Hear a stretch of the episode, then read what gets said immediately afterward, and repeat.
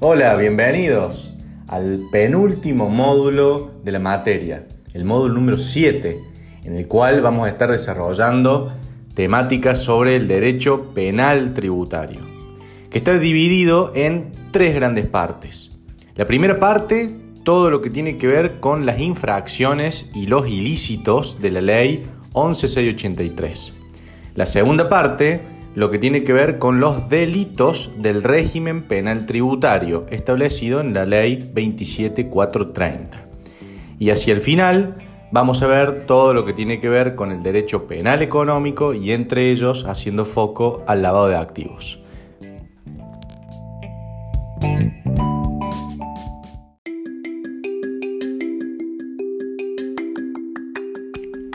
El derecho penal tributario se divide en dos grandes ramas, el derecho tributario infraccional y el derecho tributario delictual. El derecho tributario infraccional, como la palabra lo indica, legisla sobre las infracciones establecidas en la ley 11683. Estas infracciones pueden ser de distinta índole, por ejemplo, infracciones a los deberes formales, infracciones a los deberes formales agravadas con otras sanciones, omisión culposa de impuestos, ingresos a cuenta o anticipos, defraudación fiscal genérica o defraudación fiscal de los agentes de retención y percepción. El derecho tributario infraccional está caracterizado porque la mayoría de sus infracciones solo requieren culpa por parte del contribuyente, es decir, no hay intención de dañar o perjudicar al fisco, excepto en dos situaciones que tienen que ver con la defraudación fiscal. La defraudación fiscal genérica, como la defraudación fiscal de los agentes de retención y percepción, sí prevén, además de la culpa, el dolo por parte del contribuyente. Prevén la intención de perjudicar al fisco. Y por eso es que su pena es más gravosa.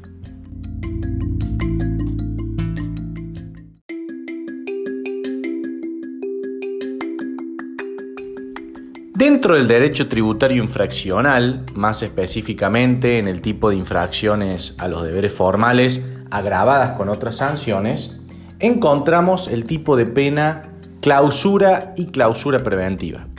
La clausura es cuando AFIP detiene la actividad del contribuyente por un tiempo determinado en virtud de haber constatado algunas de las infracciones establecidas en el artículo 40 de la ley 11683.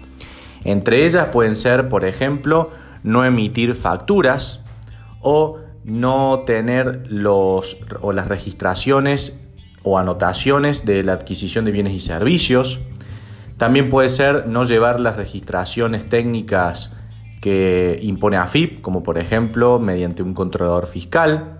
También puede ser en, aquellos, en aquellas empresas de más de 10 empleados que tengan el 50% de sus empleados mal registrados.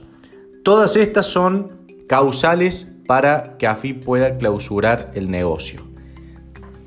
Es una enunciación taxativa, es decir, solo por las causas del artículo 40, AFIP podría clausurar un negocio.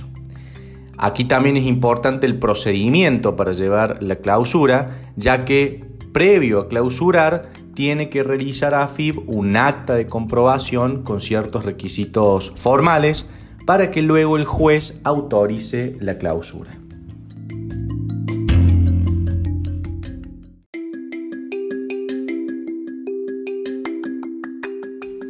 La clausura preventiva es aquella situación en la cual AFIP podrá clausurar el negocio de manera intespectiva, es decir, en el momento que se presentan los inspectores de AFIP sin tener que recurrir primero a un procedimiento. Ahora bien, la clausura preventiva, establecida en el artículo 35, inciso F de la ley 11683, establece que podrá recurrirse a esta figura siempre y cuando el contribuyente haya realizado dos o más hechos u omisiones del artículo 40 y que paralelamente se establezca un grave perjuicio para la AFIP o también que el responsable registre antecedentes por la misma infracción en no más de dos años. De esta manera, AFIP podrá requerir la clausura preventiva del negocio. Luego, tendrá que realizar la correspondiente acta de comprobación y seguir los procedimientos comunes para que luego el juez pueda detectar si esa clausura estuvo bien realizada o, a contrario sensu, deba indemnizar al contribuyente.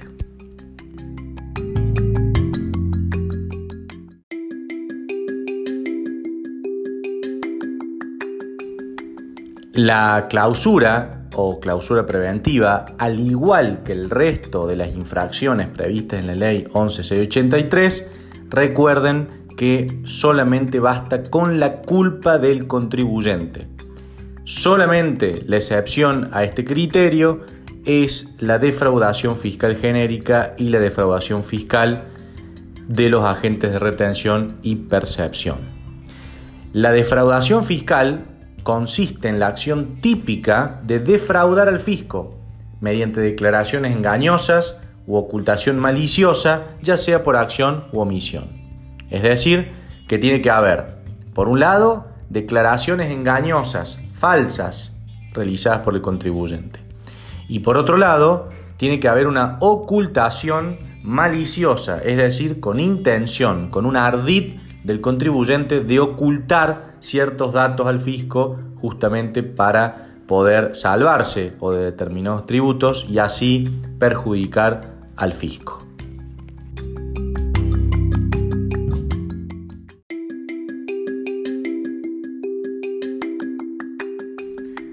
En el derecho tributario delictual establecido por el régimen penal tributario de la Ley 27430, encontramos una lista de delitos que puede cometer el contribuyente con la característica de que las penas son más gravosas, ya que puede llegar a la inhabilitación del contribuyente o bien a una pena privativa de libertad.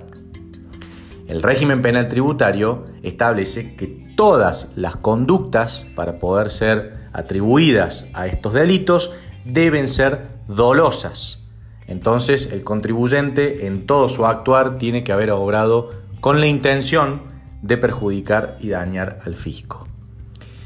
El régimen penal tributario se divide en dos primeras partes. La primera parte sobre los delitos de evasión fiscal y la evasión agravada. La evasión tiene que ver con sustraer al pago de un tributo que legalmente se adeuda, es decir, el contribuyente con intención deja de pagar un tributo con ciertas herramientas engañosas o cualquier ardid.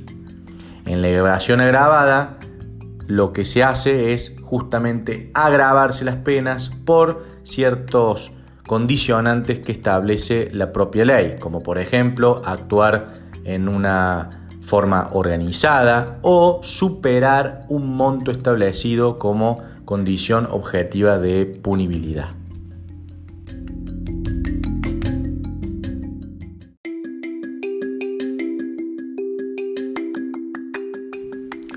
Otra característica particular del derecho tributario delictual es que establece penas a personas jurídicas, a diferencia de las infracciones de la ley 11C83.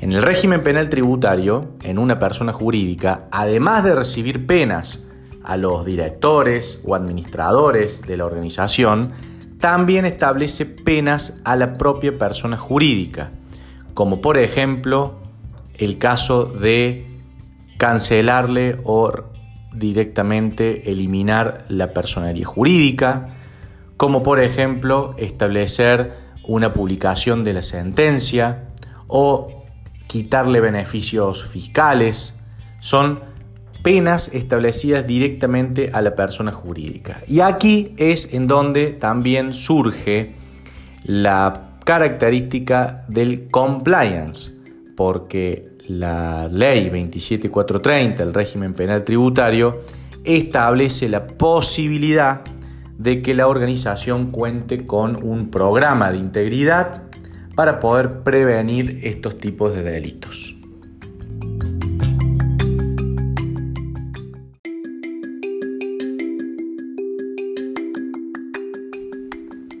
El derecho tributario delictual también tiene una gran diferencia con las infracciones de la ley 1183 que tiene que ver con el procedimiento para poder hacer efectiva la pena.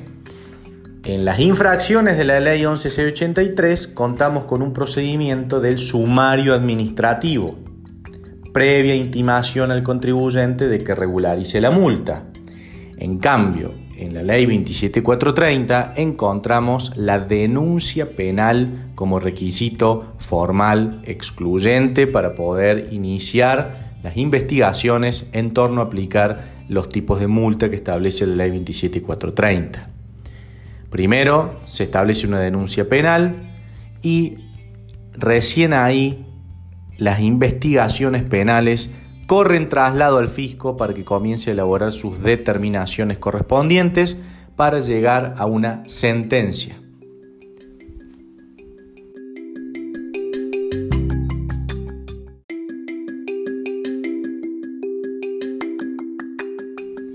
Hacia el final del módulo vamos a desarrollar los conceptos fundamentales del derecho penal económico como aquel conjunto de reglas y normas que regulan a todas las formas y actividades que puedan impactar en el ámbito socioeconómico de una sociedad y dentro de ello vamos a estudiar un delito particular que tiene que ver con el lavado de activos.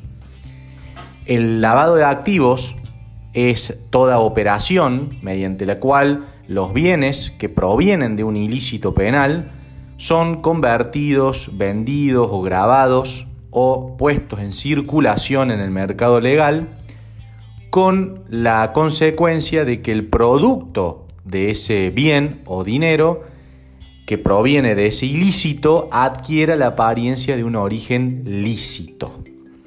Aquí podemos establecer el modelo GAFI que establece de alguna manera tres etapas para poder establecer o caracterizar al lavado de activos.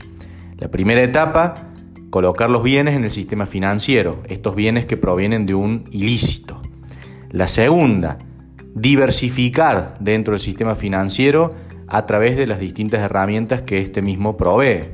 Y por último, la integración, es decir, cuando se obtiene el fruto que tiene una apariencia legal, pero que proviene de dinero o de actividades o bienes de origen ilegal.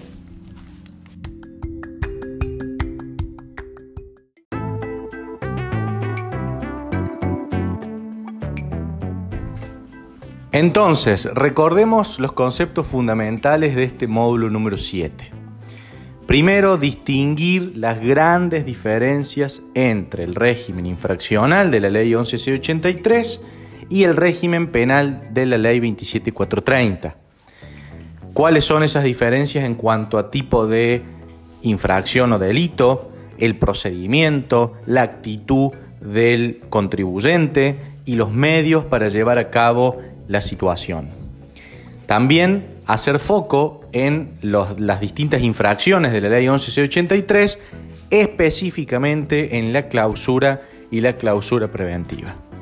Dentro del régimen penal tributario, además de leer y estudiar todos los delitos que prevé la ley, hacer foco además en la posibilidad de establecer penas a las personas jurídicas y de esta manera que la persona jurídica cuente con un programa de integridad, lo que vamos a denominar compliance, para poder prevenir la comisión del delito en la organización o bien, llegado el caso de cometerse el delito, poder tener la posibilidad de atenuar la pena prevista por el régimen.